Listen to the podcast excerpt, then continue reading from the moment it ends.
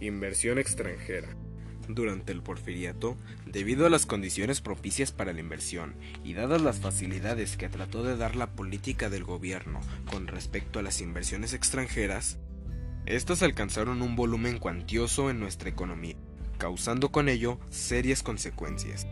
Una de ellas fue la grave deformación de la economía, que polarizó un desarrollo desigual durante el porfiriato orientando a la economía hacia el exterior y haciendo depender su desarrollo ulterior del factor externo.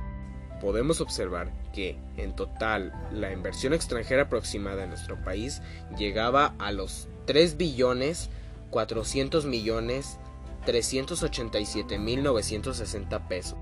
Entre los rubros más importantes resaltaban los ferrocarriles, con 1 billón 130 millones 545 mil 462 pesos.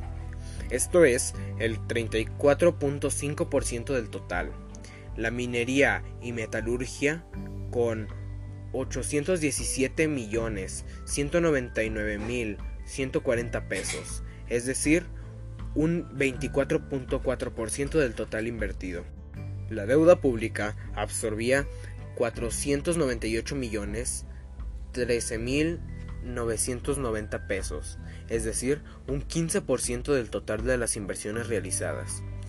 Esto es, entre los tres rubros, un total de 2 billones 445 mil millones 758 mil 400 pesos, lo cual representaba el 74% de todas las inversiones extranjeras realizadas en el país.